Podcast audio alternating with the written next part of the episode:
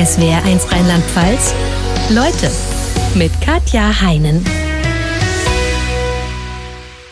SWR1, Leute, wir feiern 75 Jahre Rheinland-Pfalz und haben Ihnen 75 spannende Menschen aus unserem Bundesland vorgestellt. Und zum Abschluss unserer Serie ist jetzt Dr. André Borsche bei mir zu Gast. Er ist Chefarzt für plastische Chirurgie am Diakonie-Krankenhaus in Bad Kreuznach und Leiter von Interplast Germany. Er und seine Kollegen opfern ihren Urlaub, um entstellte Menschen in der dritten Welt zu operieren, ihnen ein neues Gesicht zu geben und dadurch oft ein neues Leben zu schenken. Herzlich willkommen in Leute, Dr. André Borsche. Hallo. Hallo. Herr Dr. Borscher, als wir uns vor der Sendung mal kurz unterhalten haben, da haben Sie gesagt, die Entscheidung nach Bad Kreuznach zu ziehen, das war eine der besten Entscheidungen meines Lebens. Mal Hand aufs Herz, Sie sind ja gebürtiger Berliner. Haben Sie nie gedacht, was soll ich in der Provinz? Ja, vielleicht im Anfang schon, aber äh, das Ganze war dann so überzeugend, dass ich nie wieder auf die Idee gekommen wäre, das anzuzweifeln. Nein, es war ein richtiger Glücksmoment. Ich hatte in der Zeit in, Frankfurt äh, geschaut, wo Plastikchirurgie jetzt doch noch in Deutschland gebraucht wurde. Das war 1995 und dann war Rheinland-Pfalz noch eine Oase, muss man sagen. Und die Chance, im Bad Kreuznach eine Abteilung aufzubauen, dort selbst sich zu verwirklichen, war einfach im Nachhinein großartig. Ich habe sie keinen einzigen Tag bereut. Was hat Bad Kreuznach, was Berlin nicht hat? Ja, es hat ganz viel persönlichen Charme. Erstmal natürlich die Landschaft, die Natur. Und wenn man dann auch Zugang zu den Menschen findet, äh, merkt man, dass da das Herz wirklich auf dem richtigen Fleck tickt. Und diese Nähe und diese Offenheit, diese Herzlichkeit und auch das Interesse an dem, was, was wir machen, das ist wirklich für mich eine sehr bewegende Situation, die ich äh, eigentlich äh, mir nicht woanders hätte vorstellen können. Sie sind in Bad Kreuznach bekannt wie ein bunter Hund im doppelten Sinne. Sie sind auch wahnsinnig bunt angezogen, haben jetzt gerade so eine Regenbogenbanderole an und ein geblümtes Hemd. Ähm, ich habe mir sagen lassen, wenn Sie durch die Fußgängerzone in Bad Kreuznach laufen, da kann es durchaus sein, dass ein Passant äh, an Ihnen vorbeiläuft und Ihnen einfach mal ein paar Euro in die Hand ja, drückt. Ja, ja. Oder von hinten die Leute, ja, das ist oft der Fall. Oder Leute winken von hinten, nach Dr. Borsche, hallo, ich bin hier oder so. Wie unterstützen die Bad Kreuznacher Sie denn? Also einmal, dass sie äh, praktisch ungefragt mir sagen, Mensch, ich finde es toll, dass sie ihren Urlaub opfern, dass sie zusammen mit der Familie, mit anderen Ärzten, Schwestern und Pflegern da in die Welt fahren, dass sie auch Kindern in Rheinland-Pfalz helfen und äh, eigentlich auch den Mut haben, Dinge anzupacken, die andere sich vielleicht nicht trauen würden. Dieses positive Feedback, diese wirklich sehr, sehr anerkennenden Reaktionen machen einen auch demütig. Insofern, weil man denkt, auch was für ein Privileg ist es, in so einer Position so vielen Menschen helfen zu können und da so viel Anerkennung zu kriegen. Sie holen ja auch immer Kinder aus der dritten Welt, die Sie dort mhm. nicht operieren können, nach Bad Kreuznach, um sie dort mit Ihrem Team zu operieren. Und diese Kinder müssen ja dann auch irgendwo wohnen. Sind die dann äh, bei Bad Kreuznacher Familien untergebracht? Oder genau, also wir sind sehr äh, vernetzt mit, mit vielen Sympathisanten und eben auch Familien, von denen wir wissen, dass da ganz ernsthafte Hilfe auch dahinter steckt. Und das ist vollkommen uneigennützig und äh, auch da sind wirklich äh, ganz äh, herzliche Freundschaften entstanden, dass ich weiß, wenn ich ein kleines Kind habe, was eben eine Mutter oder eine Familie braucht, was jetzt allein gekommen ist, dass ich so einer Familie so ein Kind auch anvertrauen kann. Und es geht ja oft über Monate wahrscheinlich. Über ne? Monate, manchmal mit erheblichen Einschränkungen auch für die Familien, weil die Kinder sehen oft auch nicht sehr besonders äh, angenehm aus. Nicht, da sind auch sehr schreckliche äh, Situationen mit zu ertragen. Aber wenn man die Ernsthaftigkeit äh, erlebt, mit der äh, man dann gemeinsam helfen kann, dann überwinden die auch diese Scheu, äh, sowas zu machen. Im Moment haben wir auch einen kleinen Jungen aus Afghanistan und den haben wir letzte Woche operiert, fünf Stunden lang und es ist ergreifend, mit welcher äh, auch inneren Fröhlichkeit und Dankbarkeit er äh, das ausstrahlt, was, was wir ihm da geben konnten. Und ich möchte sagen, ich bin beschenkt allein durch dieses positive Echo. Und das ist nur nicht ich, sondern eine ganze Station. Die Ärzte sagen, Mensch, ist doch klasse, äh, dass wir da so ein leuchtendes Beispiel setzen konnten. Dieser Junge aus Afghanistan, was hat er für eine Krankheitsgeschichte? Der hat vor vier Jahren eine ganz schwere Verbrühung erlebt und auch überlebt, muss man sagen, und kam aber in so einem Zustand, dass, dass das ganze Kinn verzogen war, der Arm konnte nicht bewegt werden und war, wir würden sagen, verkrüppelt. Und äh, solche Verkrüppelungen nach Verbrennung sind sehr häufig, weil die Narben dann schrumpfen. Und das Schlimme ist, dass diese Menschen in den Ländern, wo sie herkommen, eigentlich keine Chance haben, dass man ihnen dort hilft. Weil es ist nicht so schlimm, dass man dran stirbt, aber es ist auch nicht so schön, dass man überhaupt äh, in der Gemeinschaft wieder aufgenommen wird. Und wenn man sich überlegt, der Plastikchirurg hat ja die Gabe, die, die Kunst und das Know-how, wirklich da äh, zu helfen, indem er Hauttransplantationen macht, indem er Lappenplastik macht. Das heißt, da ist auch sehr viel Technik dahinter. Und wenn Sie das einbetten in so eine menschliche Atmosphäre und in eine äh, sozusagen so ein bisschen Zauberwelt, dann äh, ist das äh, für alle Beteiligten ein großes Geschenk. Aber es sind ja auch erstmal Schmerzen, die das Kind ertragen muss nach den Operationen. Richtig. Und die sind tapfer und die brauchen Trost und die sind ja an sich ganz normale Menschen.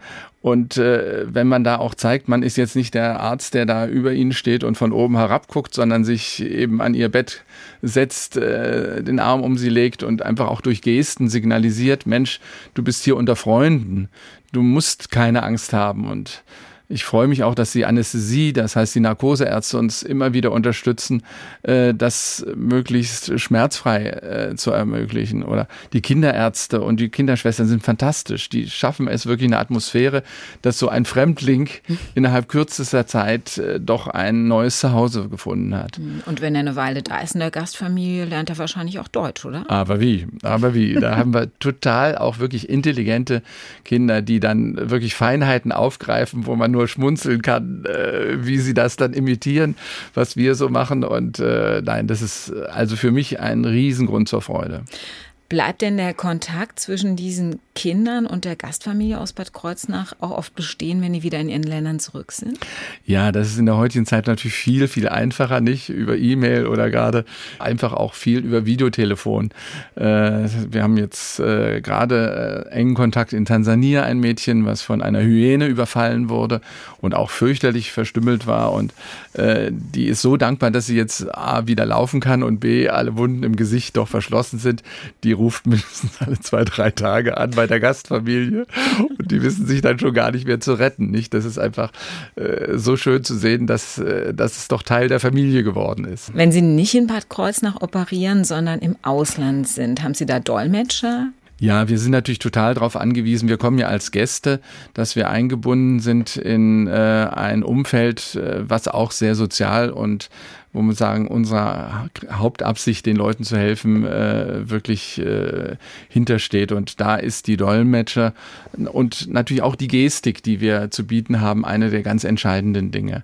Mhm. Nicht, denn jeder hat große Angst, äh, wenn er erstmal wieder einem Arzt entgegensieht, der dann auch vielleicht ganz anders aussieht als die, die, äh, die Menschen um einen herum. Und wenn sie aber durch fröhliches Auftreten, durch, durch Lachen, äh, wir haben immer kleine Spielzeuge dabei, die wir verschenken, nicht? Und manchmal auch kuscheln. Also ich will sagen, also da darf man keine Berührungsängste haben, nicht? Und äh, dann bricht das Eis sehr schnell. Und wenn wir dann doch ein paar Tage da sind, dann hat man meistens eine ganze Fangemeinde um sich herum und die wollen dann tanzen, singen und spielen und äh, das ist einfach auch eine schöne Atmosphäre. Wie gut ist denn die Zusammenarbeit mit den Ärzten und dem Pflegepersonal vor Ort? Sind die da irgendwie mit eingebunden? Also unsere Hauptabsicht wäre, die natürlich ganz intensiv mit einzubinden finden. Das ist aber je nach Einsatzland sehr unterschiedlich. Es gibt äh, Länder, wo es so prekär ist, dass die endlich mal froh sind, dass sie an dem Tag, wo wir kommen, sich verabschieden können, weil sie sagen, endlich dürfe ich mal Urlaub machen. Ich war die ganze Zeit sozusagen ein Jahr dauernd unter Dienst, aber das ist eher die Seltenheit. Meistens sind wir diejenigen, die was lehren können. Nicht? Wir können denen ja zeigen, wie man, ich will nicht sagen mit Billion Tricks, sondern aber mit doch äh, Know-how äh, auf dem Gebiet der Plastikchirurgie auch dort etwas zu etablieren, was die selber auch können. Die sind ja nicht ungeschickt oder blöd oder die, die sind äh, gerade heute durchs Internet äh, und YouTube mhm. haben die viel äh, wirklich an Informationen drauf und die dann mitzunehmen und sagen, Mensch, bewundernswert, was ihr alles mit den einfachen Mitteln da oft schafft. Äh, da kann ich nur wirklich sagen, Applaus und, und Hochachtung vor den Leistungen, die die dort bringen. Mhm. Aber wir ergänzen durch unser Wissen, durch unser Können und durch das gemeinsame Operieren und Helfen. Unterstützen Sie dann die Krankenhäuser auch noch danach ein bisschen?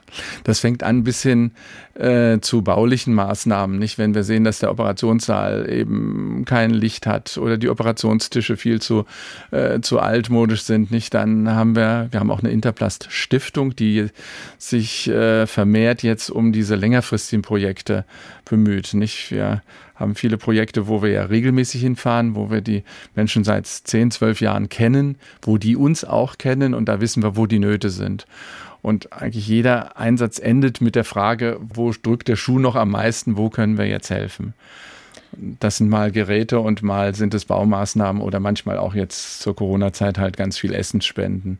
Ihr letzter Einsatz war in Tansania im November mhm. letzten Jahres. War das ein Routineeinsatz oder eher ein schwieriger Einsatz? Es war ein schwieriger Einsatz und es war vor allem für mich eine Riesenerlösung, nach zwei Jahren wieder das machen zu wollen, wo das Herz nachschlägt. Nicht? Es, es war, war, war großartig, weil einfach die, die Menge der, der Hilfsbedürftigen und, äh, und, und alles drumherum hat so optimal gepasst. Nicht? Wir waren ein fantastisches Team. Wir haben ja Anästhesisten mit dabei, wir haben OP-Schwestern und Pfleger und dann eingebettet in diese fremde Atmosphäre, die alle nur das Ziel haben, Mensch, in der kurzen Zeit, wir sind ja zwei Wochen nur vor Ort, äh, wie können wir am meisten auch den ganz schwierigen Fällen helfen? Weshalb sagen Sie, es war ein schwieriger Einsatz? Was hat den so schwierig gemacht? Also schwierig ist dann, wenn Sie ganz ad hoc reagieren müssen auf ganz Extremsituationen. Das heißt, äh, Unfälle, die reingekommen sind, äh, wo es auch manchmal um Leben und Tod geht, wo man gemeinsam mit den afrikanischen Ärzten überlegt, ob da eine Überlebenschance besteht, wenn wir jetzt gemeinsam dort helfen. Und äh, da operieren sie manchmal bis, bis in die Nacht und versuchen wirklich das Beste zu geben. Und da sind wir natürlich total darauf angewiesen, äh, dass die örtlichen Ärzte uns auch da richtig leiten, äh, die vernünftigsten äh, Schritte zu tun. Nicht? Denn es gibt natürlich auch traurige Situationen, wo man was sieht, was man in Deutschland beheben könnte, wo man helfen könnte, wo man einfach sagen kann, nein, hier geht das nicht. Und das sind die Momente, wo auch man selber dann bisschen ins Grübeln kommt und die Unterschiede wirklich wahrnimmt zwischen unserer Welt, die ja doch sehr gut gepuffert ist und ganz andere Maßstäbe bietet, äh, und der Welt äh, zum Beispiel in Afrika. Das muss man erstmal wegstecken, wenn man weiß, das, zu Hause könnte ich demjenigen helfen. Ganz genau.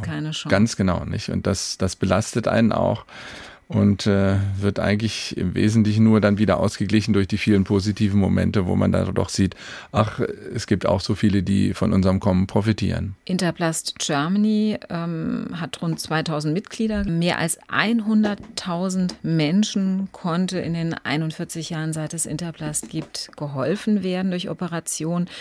Bei wie vielen Einsätzen waren Sie selbst dabei? Ich habe 65 Einsätze erlebt. Sie haben die wirklich alle durchgezählt, ja? Was ja mit der Zeit kommt man dann so, ab einem gewissen Alter geht es ans Summieren und Sinieren. Aber 65 Einsätze heißt, Sie haben 65 Mal Ihren Urlaub geopfert. 65 Mal Urlaub geopfert, wahrscheinlich sind es sogar ein paar mehr, aber ich will nur sagen, das sind halt die Dinge, die einen dann doch auch so lebensbegleitend den Charakter haben. Nicht? Also ich könnte mir jetzt, solange ich gut äh, noch selbst selber operieren kann, auch ein Leben ohne Hinterblass gar nicht mehr vorstellen. Nicht? Und habe das große Glück, dass ich mich meine Frau, die auch Ärztin ist und äh, als Allgemeinmedizinerin in Bad Kreuznach äh, eine Praxis hat, dass die genauso brennt, äh, äh, da mit mir dann gemeinsam auf Achse zu gehen. Und es ist selbstverständlich für einen Mitarbeiter unserer Klinik, dass der dann auch mal die Chance hat, auch mit zu kommen. Und äh, wenn das Feuer dann überschwappt, dann merkt man auch, ach, Hat er die Chance oder ist es fast schon sowas wie Pflicht, da mal Also so, man, man kommt zu mir, weil man weiß, was einen da erwarten darf. Nein, ich will sagen, es sind viel mehr äh, Interessenten für solche Einsätze, aber ähm, Sie müssen sich vorstellen, das ist kein Experimentierfeld, so ein Einsatz. Und Sie müssen auf der einen Seite ganz hohe äh, qualitative Arbeit souverän leisten, auf der anderen Seite äh, müssen auch junge Menschen herangeführt werden an diese Art und Weise. Und da bin ich dankbar, wenn dann jemand nicht nur wartet, dass das goldene Tablett geliefert wird, sondern auch selber die Ärmel hochkrempelt und sagt, jetzt packe ich mit, jetzt mhm. sammle ich Geld, jetzt schaue ich, dass, dass wir äh, da eine gute Logistik hinkriegen. Nicht? Und dieses Engagement ist bei vielen sehr positiv aufgegangen. Und, und, Sie und Ihre Kollegen wohnen ja da auch mitten unter den Menschen. Sie sind ja da nicht im Luxushotel irgendwo außerhalb, sondern Sie leben mittendrin, mhm. operieren fast rund um die Uhr. Also es sind richtig heftige und anstrengende Einsätze. Erleben Sie es da auch schon mal, dass der ein oder andere Kollege sagt, das ist wirklich toll, aber ich kann das nicht. Mhm. Ja, das ist glücklicherweise selten und ich äh, auch im Team Vorgespräch heißt es immer, bitte äh, Kinder signalisiert mir, wenn ihr merkt, dass ihr am Ende eurer Grenzen seid, äh, dass wir dann auch Stopp und zurückfahren und gucken, dass wirklich das schwächste Glied einfach auch mitgenommen wird. Nicht, das ist nicht jetzt so, dass jeder gezwungen ist, da auf höchstem Niveau äh, mit, mit. Aber auf der anderen Seite, jeder weiß, das sind 10, 14 Tage und in der Regel gibt jeder alles. Und sie sind in so einer Adrenalinwolke, in so einem äh, wirklich äh, positiven äh, Gemeinschaftswerk, äh, dass da keiner natürlich seinetwegen äh, will, äh, dass da irgendwas zurückgesteckt wird, nicht? Die Sinnfrage muss sich danach keiner mehr stellen. Nein, nein, nein, nein. nein, und, und die, die strahlenden Gesichter, wenn so ein Team erschöpft und müde und äh, komplett groggy, aber innerlich so, so aufgeladen, so, so, so positiv beseelt von den Eindrücken äh, wiederkommt, dann weiß ich auch, wir haben es richtig gemacht. Wenn Sie zurückblicken, was war der Einsatz, äh, wo Sie rückblickend sagen, da waren die Bedingungen für uns sicherlich am härtesten? Gut, sicherlich ist Indien ein ganz hartes äh, Pflaster in Regionen, wo die normale medizinische Versorgung gerade auf dem ländlichen Bereich äh, in den Anfangsjahren äh, noch sehr hinten an war. Das waren schwierige Einsätze weil eben auch man selber nur unter sehr primitiven Umständen dort äh, untergebracht war. Obwohl die Gastfreundschaft von den Menschen ist eigentlich durchweg großartig und, und auch viel offener, als man das vielleicht hier in Deutschland erleben würde. Aber das nimmt einen dann auch, auch, auch sehr mit. Aber ähm, mittlerweile sind halt auch die Länder immer fitter geworden und äh, äh, jetzt würde ich sagen, sind es halt vor allem auch die Katastropheneinsätze. Wir waren ja in Haiti an, anlässlich dieses großen Erdbebens äh, gewesen und äh, da haben wir mit Feuerwehrleuten aus Marseille auf dem Fußboden geschlafen und mich hat ein Hund an der Straße gebissen, wo ich dachte, jetzt kriege ich Tollwut. Und also da sind schon, schon Umstände, wo man denkt, meine Güte, äh, das, das willst du eigentlich nicht so freiwillig so haben. Aber äh, man kann sich nicht immer nur die schönen Seiten aussuchen. Gehen Sie auch in Kriegsgebiete oder wäre das zu gefährlich? Also an sich sind wir als Plastikchirurgen ja die zweite Linie, nicht? Wir sind nicht äh, wie die Unfallchirurgen oder die Notfallleute da, aber das bleibt natürlich nicht aus, dass man doch in die Randzonen von kriegerischen Auseinandersetzungen gekommen sind. Ich war in der türkisch-syrischen Grenze äh, äh, dreimal gewesen, nicht? Und da kriegt man natürlich die, die Grausamkeiten solcher Kriege auch hautnah mit und ist dauernd mit diesen Opfern konfrontiert. Wir waren im Libanon, haben gesehen, was, was für, für Katastrophensituationen da sind. Im, im, Je im Jemen jetzt nicht, aber in Jordanien sind viele Flüchtlingslager, die wir besucht haben und wo wir auch Patienten helfen konnten, äh, ein Thema. Und da kommt natürlich die Sinnfrage nach Krieg oder sowas, wird einen, frisst einen auf, nicht? Sich überlegt, was innerhalb einer Sekunde für Katastrophen für diesen Menschen bedeutet und dass sie äh, jahrelang dran sitzen, um das so ein bisschen wieder herzurichten, nicht? Das ist einfach nur ein Wahnsinn. Was sind denn so die häufigsten Deformationen, die Sie in Ländern der dritten Welt operieren? Also anfangs waren es sehr viele Lippenkiefer-Gaumenspalten, also Kinder, die mit angeborenen Deformitäten geboren sind. Die sind mittlerweile aber in vielen Ländern schon, werden von Ärzten auch vor Ort äh, sicher versorgt. Häufig sind tatsächlich ganz schwere Verbrennungsfolgen, nicht? Das heißt, in Indien werden ja auch leider immer noch Frauen angezündet und wir erleben Kinder, die eben ganz leichtfertig ins Feuer geraten sind. Und äh, wenn die das überleben, sind die halt oftmals grausamst entstellt. Und äh, da gilt es dann wirklich immer wieder äh, nachzuoperieren, zu helfen, dass sie ihre Arme bewegen können, dass das Gesicht wieder funktioniert, dass das Auge zugeht, dass überhaupt eine Nase vielleicht da ist Nicht? Dann in Afrika haben wir Kinder, die den Mund nicht öffnen können, weil eine Infektion, äh, die Noma-Infektion, äh, das so zerfressen hat, dass die sich durch eine Zahnlücke ernähren müssen. Nicht? Also da gibt es äh, viele Sachen und natürlich dann auch diese äh, Unfallopfer, die man äh, da findet und wer überlebt hat, hat nicht da immer gerade das Grüne losgezogen. Nicht?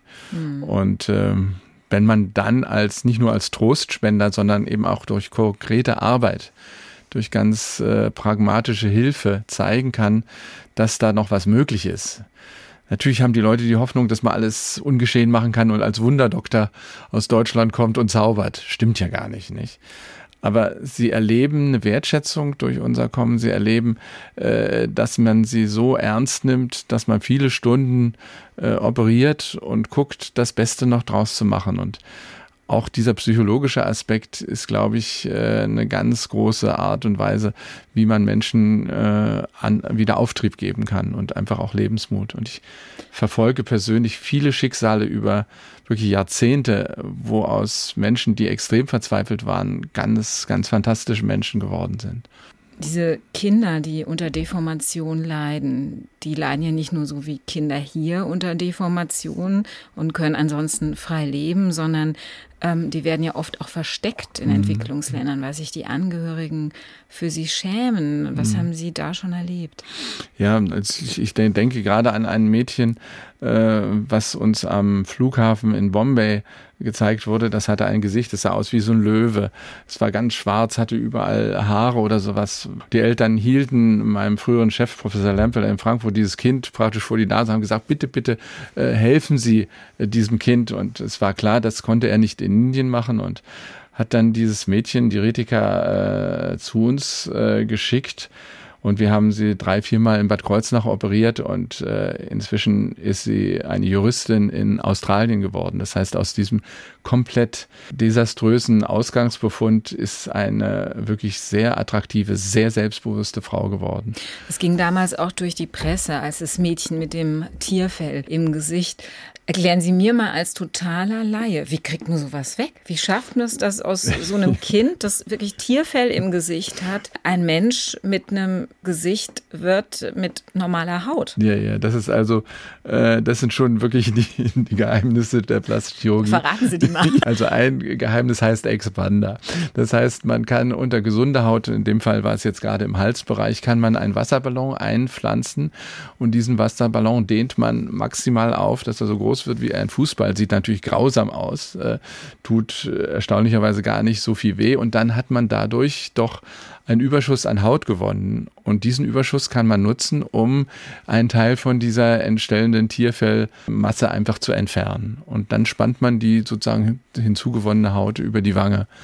Und äh, das ist ein Weg, äh, wo man sehr elegant ohne dass man jetzt große äh, technische Voraussetzungen braucht, außer diesen Expander. Eine zweite Möglichkeit sind natürlich Hauttransplantationen, aber auch da sind natürlich Grenzen gesetzt. Wo nehmen Sie die Haut her, wenn äh, viele Teile am Körper äh, gar nicht zur Verfügung stellen? Zum Beispiel der Bauch ist oftmals eine Region, wo wir doch auch bei Kindern äh, Überschuss an Haut haben und die wird dann dort entfernt und ins Gesicht transplantiert. Aber so eine Haut ist natürlich nicht gleich angegangen, sondern das gibt eine Zitterpartie von einer Woche, zehn Tagen, bis man sicher ist, dass das geklappt hat. Und so arbeitet man sich Schritt für Schritt eigentlich äh, in Richtung normales Gesicht. Ein weiterer heftiger Fall, den Sie operiert haben, war ein junger Mann aus Kamerun. Eine der längsten Operationen, die Sie, glaube ich, durchgeführt haben. Elf Stunden dauerte allein die erste Operation. Ähm, an was litt der? Ja, der hat eine Elefantiasis äh, gehabt, das heißt einfach ein Elefantenfuß. Äh, das ist verursacht durch eine kleine Mücke, muss man sagen, die ins Lymphsystem des Beines äh, hineingeraten ist und dort äh, kleine Tierchen abgelagert hat, die die Lymphgefäße verstaut hatten. Und der war Lehrer, intelligenter Mensch und hatte sich erst nichts bei gedacht und plötzlich merkte, dass äh, Schritt für Schritt sein Bein immer größer wurde. Das war dann nachher wirklich so groß wie beim Elefanten. Er konnte nur noch überhaupt äh, mit einer Krücke sich hin und her schleifen und in, der Klasse, wo er Unterricht hatte, äh, galt er schon als eben Exotikum. Und dem stand eine Amputation des ganzen Beines bevor und äh, auch wieder durch einen persönlichen Kontakt hat jemand uns gefunden und wir waren dann bereit, äh, dieses Elefantenbein so auszuschälen, dass nur noch äh, die innere Struktur des Beines, die ganz normal war, erhalten blieb und die wurde dann mit vielen Hauttransplantaten bedeckt. Und da war ich nach elf Stunden natürlich auch komplett alle. ich frage mich, wie man es schafft, so elf Stunden konzentriert zu operieren. Ja, ja, das ist, Sie, Sie müssen sich vorstellen, äh, wenn Sie in so einer anstrengenden Situation sind, da haben Sie wenig äh, Spielraum, was anderes zu denken. Nicht? Und äh, dann gibt man halt einfach tatsächlich alles. Und mhm. da schwingen die anderen mit und äh, man ist so konzentriert, dass das einfach gelingen muss. Man hat ja bei vielen Sachen, wenn man mal den ersten Schritt gemacht hat, nicht den Rückweg und sagt, ach ja, jetzt habe ich gerade mal keine Lust oder jetzt bin ich müde. Selbst Toilette gehen vergisst man. Also von daher ist man dann schon sehr fokussiert. In Indien haben Sie Mutter Theresa kennengelernt, weil Sie ja. für Sie Waisenkinder operiert haben. Wie haben Sie sie erlebt? Ah, das war schon extrem äh, bewegend, nicht eine Frau so groß, gerade bis zu meinen Brustwarzen gehen, ganz winzig klein. Man stellt sich immer viel größer vor. Und dann kommt sie da hinterm Vorhang vor und war so man sagt, eine herzliche Dynamik hinter ihr und hat gesagt, wunderbar, dass Sie gekommen sind. Ich erwarte Sie sozusagen praktisch schon. Äh, und ich habe hier 15 äh, Kinder, Waisenkinder und die brauchen medizinische Hilfe. Und ich glaube, das sind genau, Sie sind genau der Richtige, der hier helfen kann. Und mir blieb nichts anderes übrig zu sagen, ei, ei, Madam, Ihr Auftrag ist mein Befehl. Und es hat genauso geklappt. Wir haben dann die Kinder mitgenommen. Wir haben äh, dann in Assam, wo auch der Assam-Tee herkommt, ganz weit weg von Kalkutta, die Kinder operiert und glücklich nach zwei Wochen äh, äh, dort bei ihr wieder abgeliefert. Und sie nahm es als äh, Gottesgeschenk und hat äh, wirklich uns gezeigt, wie äh, sehr froh sie war, dass wir da so einen Schulterschluss gezogen haben. Lassen Sie uns mal drüber reden, wie Sie in der plastischen Chirurgie gelandet sind. Von hm. zu Hause aus gab es erstmal keine Vorbilder. Ihr Vater war Musiker, spielte Bratsche bei den Berliner Philharmonikern unter Karajan. Ihre Mutter hatte Kunstgeschichte studiert, also ein sehr künstlerisches Elternhaus. Wie sind Sie auf die Idee gekommen, Medizin zu studieren? Hm, das war eine ganz schön schwierige Zeit nach dem Abitur zu überlegen, dass man doch irgendwas Sinnvolles tun wollte. Ich hatte so Angst, dass ich wenn ich mich für irgendeine detaillierte wissenschaftliche Sache begeistert, dann vielleicht doch äh, an der Atombombe mitbastel, ohne es zu wissen. Da war äh, die Idee, äh, dass man doch wirklich was für den Menschen machen kann in der Medizin am sichersten. Und so habe ich in Berlin angefangen, bin dann nach Freiburg gegangen und habe dann gemerkt, auch ja, das ist doch was sehr Spannendes, hatte aber in dem Sinne noch jetzt keine innere Berufung verspürt, das ist jetzt mein Ding. Und dann in Karlsruhe, das war die Zeit, wo man dann die erste Ausbildung erleben konnte, war ich sehr beeindruckt von den pragmatischen Möglichkeiten, die ein Chirurg hat. Dass er mit eigenen Händen etwas äh, schaffen kann äh, und es auch einfach von der Geschicklichkeit abhängt, ob da was gut draus wird oder nicht. Und diese direkte Hilfe, das hat mir imponiert. Sie haben als Unfallchirurg erst gearbeitet. Ne? Genau, beziehungsweise Allgemeinchirurgie, Unfallchirurgie, Gefäßchirurgie, auch Kinderchirurgie. Das waren alles äh, Wege im Rahmen der Ausbildung, die sehr breit aufgefächert war und über die ich im Nachhinein total dankbar bin. Denn die sieben Jahre haben mich so geprägt und haben mir ein, auch ein Sicherheitsgefühl in vielen äh, chirurgischen äh, Branchen gegeben, die heute vielleicht ein Plastikchirurg gar nicht mehr bietet. Mhm. Und dann kam die nächste Krise, denn dann fragte ich mich, meine Güte, jetzt kannst du das alles oder sowas, aber ist es überhaupt die richtige Entscheidung gewesen, den richtigen Beruf gewählt zu haben? Also richtig was ganz Grundsätzliches. Und ich war sehr, sehr unglücklich und meine Frau hatte noch gesagt, wir haben doch die Kinder und ist doch alles gut oder sowas, aber innerlich spürte ich bin unzufrieden. Und dann war es praktisch wie eine Art Geschenk, dass ich äh, die Chance hatte in Frankfurt die Plastikologie kennenzulernen, die ich vorher überhaupt nicht auf dem Schirm hatte. Und von diesem Moment an wusste ich, hier bin ich zu Hause. Da habe ich das künstlerische Element meiner Eltern wiedergefunden. Ich konnte äh, in den Gesichtern äh, das wieder äh, sehen und auch, auch wieder schaffen, was, was einfach auch Kunst, Ästhetik und einfach auch Menschenwürde bedeuten kann. Und äh, dieses äh, Zugewandte, den Menschen so positiv auch äh, mit einzubeziehen in die Behandlung, das war mein Ding. Und fortan habe ich nicht eine Sekunde mehr daran gezweifelt, dass ich nicht hier richtig bin. Und Ihr Frankfurter Chef war zufällig auch derjenige, der Interblast Germany damals gegründet hat und hat Sie mitgenommen auf einen Hilfseinsatz nach Guinea. Ähm, ja. War das für Sie sowas wie ein zweites Schlüsselerlebnis? Ja, das war, war, war, war wirklich extrem bewegend. Ich weiß noch ganz genau, 1990 äh, war das, kamen wir dann nachts angeflogen und äh, überall nur Kerzen und, und die, die Atmosphäre und es roch und es war alles so wirklich so unheimlich. Und dann lief es dann trotzdem so fast wie im Film ab, dass wir ins Krankenhaus kamen und sahen die vielen Verletzten, wir sahen die, die Mütter mit ihren Kindern und das waren so bewegende Sachen und fortan haben wir sofort losgelegt, haben ausgesucht, wen wir helfen können, haben operiert bis spät in die Nacht und äh, waren im Endeffekt komplett äh, fertig danach, aber innerlich erfüllt. Und äh, das war sozusagen der Startschuss, wo ich gesagt habe, das will ich mehrmals erleben.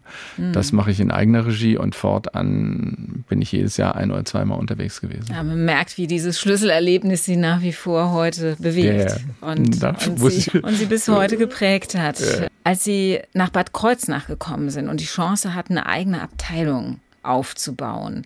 Wie viele andere Kliniken gab es damals schon, die plastische Chirurgie machten? Noch keine, außer der BG-Klinik in Ludwigshafen, der ich selber auch. Also in Rheinland-Pfalz jetzt? In Rheinland-Pfalz gab es noch keine Abteilung für Plastchirurgie. Wir hatten erst in Mainz angeklopft, aber Mainz äh, signalisierte, brauchen wir nicht. Und, Hier äh, sind die Menschen alle schön, genau. genau. Die sind vielleicht alle nach Frankfurt oder Wiesbaden gegangen. Nicht? Also Wahrscheinlich, also, ja. Nicht, aber nein, es war tatsächlich das Diakoniekrankenhaus in Bad Kreuznach, was äh, am meisten bereit war, mir zu offerieren. Und für einen Chirurgen ist das Allerwichtigste, dass einem OP-Kapazität zur Verfügung gestellt wird. Das heißt, äh, mir wurde angeboten, äh, eine eigene Abteilung zu gründen. Mir wurde angeboten, einen eigenen Operationssaal mitzubetreiben und ein eigenes Team. Und für eine Sache, die man sozusagen erstmal aufbauen muss, war da sehr viel Vertrauen in mich und dieses Vertrauen habe ich bis heute eigentlich nicht enttäuscht. Nicht? Ich bin extrem dankbar, dass äh, mir so viel Freiraum gelassen wurde, mich da so zu entwickeln und bis hin zur finanziellen Absicherung äh, ist das sicherlich für das Diakoniekrankenhaus nach wie vor ein, ein Riesengewinn. Sie sind ein sehr bescheidener Mensch, ich weiß es, aber ich darf das jetzt mal sagen, denn äh, dank Ihnen ist die plastische Chirurgie in Bad Kreuznach deutschlandweit wirklich bekannt. Was können Sie in Bad Kreuznach besonders gut? Also auf was sind Sie spezialisiert? Äh, also aus dem breiten Spektrum der äh, Plastikchirurgie interessiert mich vor allem natürlich die Gesicht- und Brustchirurgie. Aber äh, wenn Sie gute Mitarbeiter haben, dann können Sie auch in die investieren. Nicht? Wir haben einen Handchirurgen, der äh, perfekt auch schwierig schwierigste Sachen löst. Wir haben einen, einen Oberarzt, der sich äh, um die Patienten kümmert, die viel Gewicht abgenommen haben, wo eben überall was hängt an Haut, der äh, sehr viele äh, Straffungsoperationen durchführt. Wir haben viele Hautkrebspatienten, wo gerade im Gesicht Entstellungen drohen, wenn man die nicht auch plastisch rekonstruktiv dann anschließend versorgen kann, wenn der Tumor weg ist. Und wir haben natürlich auch einen Anteil von Patienten, die aus schönheitschirurgischen, aus ästhetischen Gründen zu uns kommen. Und ähm, das ist schon auch eine wichtige Säule einer plastischen Chirurgie, denn das mag einem als Außenstehenden erstmal befremdlich erscheinen, aber auch diese Menschen sind oftmals äh, hilfebedürftig. Das heißt, da geht es nicht nur um den Spleen, auch jetzt so auszusehen wie Madonna oder so, sondern da geht es auch darum, mögliche äußere Laster äh, des Alterwerdens oder der Enttäuschung oder sowas ein bisschen zu glätten. Aber Sie sehen so schlimme Dinge in der dritten Welt, gerade bei Ihrer Arbeit mhm. für Interplast. Wenn jetzt zu Ihnen jemand kommt und sagt, äh, ich will mich liften lassen, ich will meine Falten äh, korrigieren, ich will ein anderes mhm. Lied oder äh, irgendwie, äh, ich, mein Bauchdeckel soll gestrafft werden. Mhm. Denken Sie da nicht manchmal, Mensch, hast du Probleme? Nee, denke ich komischerweise nicht, weil ich denke, die Menschen, die hier in unserer Welt leben, haben unsere Bedingungen. Und wir haben Kriterien, die einfach anders ticken. Und das Entscheidende, und das vergleicht auch den, den Menschen äh, in dem Entwicklungsland, äh, wenn sie sich ernsthaft um den Patienten bemühen und versuchen zu verstehen, warum er das will, sehen sie, dass da vielleicht eine ähnliche Not dahinter steckt, eine seelische Not. und eine Notwendigkeit. Und wenn die vernünftig nachvollziehbar ist, bin ich bereit, auch mit meinem technischen äh, Können äh, da etwas beizusteuern, um das äh, einfach ihm zu ermöglichen. Ich weiß von vielen, die gesagt haben, ich habe meinen Ehemann gepflegt, ich will jetzt endlich mal was für mich tun. Die Kinder sind aus dem Haus äh, und ich gucke jeden Morgen in den Spiegel und sehe die Falten und denke, auch so müde und so traurig bin ich doch eigentlich gar nicht. Und können Sie mir da nicht ein bisschen helfen?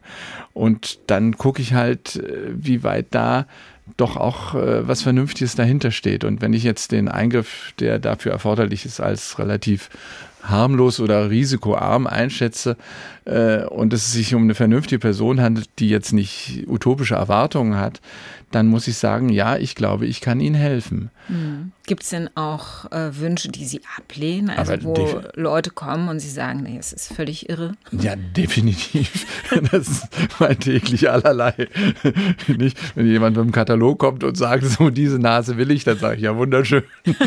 Aber nicht, nicht bei mir. Oder sind äh, wirklich auch, auch natürlich jüngere Leute, die, die irgendwie sich gut posten wollen oder sowas und dann Vorstellungen haben, da müssen sie Nein sagen. Nicht? Also da geht gar kein Weg dran vorbei, denn einen schönen Menschen noch schöner zu machen, ist in der Regel fast unmöglich. Nicht? Und, und auch, auch das Risiko, dass jemand dann unzufrieden danach ist, äh, ist ja auch sehr hoch. Hm. Ich muss im Vorfeld immer checken, ist die Erwartungshaltung, die ehrliche Erwartungshaltung des Patienten mit dem, was ich auch technisch umsetzen kann, wie ich ihm helfen kann, einfach auch in Einklang zu bringen. Und wenn ich das Gefühl habe, auch nach der Operation wird äh, die Patientin oder der Patient äh, dankbar sein und sagen, Mensch, ich habe mich richtig entschieden, gut, dass Sie mir geholfen haben, dann mache ich's. Ich nehme mal an, dass immer noch überwiegend Frauen wegen ästhetischen Operationen zu Ihnen kommen. Also ich würde sagen, so zwei Drittel sind äh, Frauen, aber es sind auch, auch die Männer, die, die mit ihrer Bauchhautfettschürze oder mit den doch auch manchmal tiefen Falten und, und Dingen oder eben, dass die Brust äh, doch nicht männlich genug ist. Und auch da gilt es natürlich zu überprüfen, ist das, was der Wunsch des Patienten ist, auch nur annähernd äh, realistisch und erreichbar. Wenn Sie jetzt auf die 27 Jahre sind es, glaube ich, die Sie in Bad Kreuznach sind, äh, zurückblicken und auf die Entwicklung der plastischen Chirurgie in dieser Zeit insgesamt, was geht denn heute problemlos, was früher sehr schwierig gewesen wäre? Also heute geht es problemloser mit den Leuten über all diese Details zu sprechen, weil sie so gut informiert sind. Nicht? Also man muss sagen, dadurch, dass Plastikchirurgie ja gesellschaftsfähig geworden ist. In Anfangsjahren habe ich mich fast immer entschuldigt, oder die Patienten haben sich entschuldigt, dass sie mit so einem Anliegen überhaupt sich wagen, bei mir vorzustellen, wo sie doch wissen, dass ich in Afrika helfe. Und dann sage ich, jetzt kommen Sie erstmal runter, äh, sagen Sie doch mal, was Sie auf dem Herzen haben und vielleicht ist es ja machbar.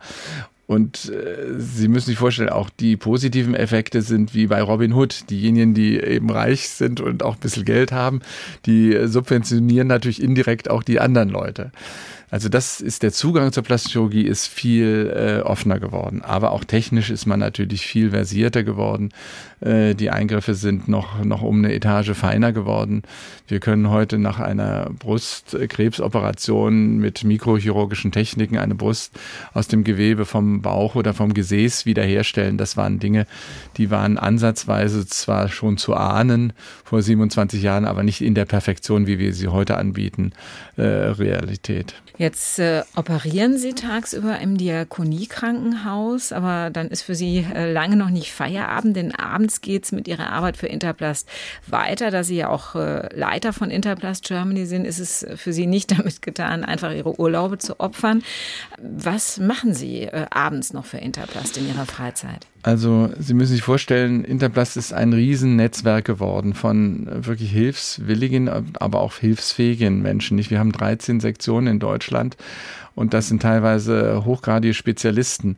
Und die zu koordinieren, wenn ich jetzt einen Patient habe, dem es ganz dringend äh, geholfen werden muss, dann kommt er aus Bayern und fährt nach Kiel, um dort eben auch zu operieren und all diese äh, Verbindungen herzustellen dann halte ich sehr viele Vorträge, äh, habe sehr viel Bildmaterial, äh, an dem sozusagen unsere Arbeit äh, anschaulich dargestellt wird. Dann sind es viele auch Spenden oder sogar Erbschaften, die uns zugedacht werden, wo ich denke, meine Güte, das ist ja großartig, diese Sympathie, aber das ist natürlich Arbeit, äh, das dann auch äh, sozusagen sinnvoll einzusetzen und einzubringen. Und mein oberstes Ziel ist immer gewesen, keinen Verwaltungsapparat irgendwie mitzuschleifen oder aufzubauen, äh, in den irgendwelche Spendengelder reingehen. Und deswegen mache ich halt vieles selbst ernte ich auch einigermaßen Kritik, weil sie sagen, äh, das kann man doch auch outsourcen, wie es heute heißt, nicht? Da kannst du doch den mit beauftragen, aber das ist oftmals dann doch entweder nicht so perfekt oder eben auch mit viel Geld verbunden und dann mache ich es lieber selber.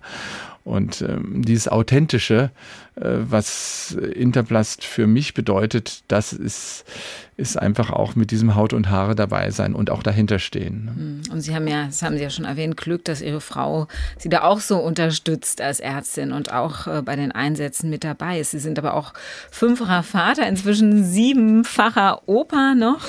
Ähm, ja. Wie war das denn, als Ihre Kinder noch kleiner waren? Haben die da nicht mal gesagt, Papa, jetzt reicht's aber? Das, ja. das war tatsächlich die, die größte innere Hürde für, für mich. Nicht? Also gerade in der Zeit war ich dankbar, dass meine Frau doch auch äh, den, den Kindern da weiter wirklich als fantastische Mutter zur Verfügung stand. Wir haben viele Reisen auch mit den Kindern gemacht, sind äh, nach Tunesien und äh, eigentlich wie Gott wo hingefahren und hatten sehr viel Spaß mit den Kindern. Aber ist es natürlich tatsächlich auch viel Zeit für anderes äh, draufgegangen. Und als sie dann größer waren, habe ich die Kinder tatsächlich auch gelegentlich mitgenommen äh, und habe auch das Glück, dass gerade meine äh, Tochter Mailin da einfach auch so Feuer und Flamme ist. Sie war jetzt sicherlich sechs, sieben Mal mit dabei. Die wird jetzt diese Woche, so Gott will, Fachärztin für Plastikchirurgie. Haben Sie ja schon eine Nachfolgerin gefunden.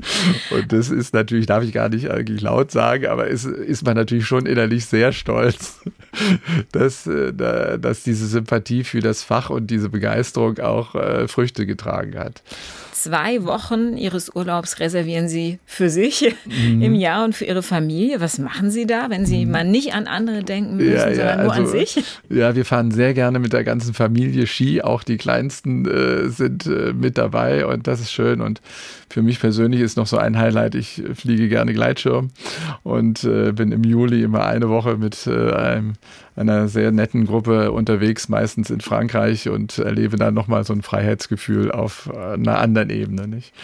Aber ansonsten ist, sind tatsächlich jetzt diese Familienmomente die Dinge, die mich äh, auch sehr, sehr positiv äh, prägen. Nicht? Mhm. Gerade die Freude, äh, einfach mit diesen Kindern auch, auch jetzt weiter mitzuwachsen und noch andere Aufgaben dadurch zu übernehmen und auch zu erleben, äh, wie man jetzt nicht unter der Last des Vaters äh, das mitmachen kann, sondern einfach auch just for fun und äh, sie unterstützen. Und es ist fast beschämend, mit welcher äh, wollen wir sagen, Herzlichkeit. Die Kinder ein, ich bin der OP, heißt es sozusagen, da aufgenommen wird und äh, wirklich mit sein darf sein und da auch eine Rolle spielen darf. Herr Borger, am Ende der Sendung gibt es immer ein kleines Geschenk für unseren Gast. Ähm, und ich habe für Sie als Dankeschön, dass Sie Zeit für Leute hatten, diesen Stick hier. Gebe ich Ihnen gleich rüber, ein SWR1-Stick. Den können Sie einfach zwischendurch mal in den Rechner einlegen, wenn Sie Anregungen fürs Gleitschirmfliegen brauchen mhm. und nicht so weit wegfahren wollen, weil Sie nicht so viel Zeit haben. Darauf sind nämlich 70 sehr schöne Filmsequenzen Rheinland-Pfalz von oben mit tollen Drohnenaufnahmen mhm. von 70 ganz besonders schönen Orten in Rheinland-Pfalz aus der Luft. Eine Aktion, die wir vor fünf Jahren zum 70. Landesjubiläum gemacht Aha. haben. Viel Spaß oh, beim Anschauen. Ja und äh, herzlichen Dank, dass Sie mhm. ein so toller Botschafter für Rheinland-Pfalz und Bad Kreuznach in der ganzen Welt sind. Ja, ganz herzlichen Dank für das Gespräch. SWR1 Rheinland-Pfalz. Leute, jede Woche neu. Auf swr1.de, in der SWR1 App und überall, wo es Podcasts gibt.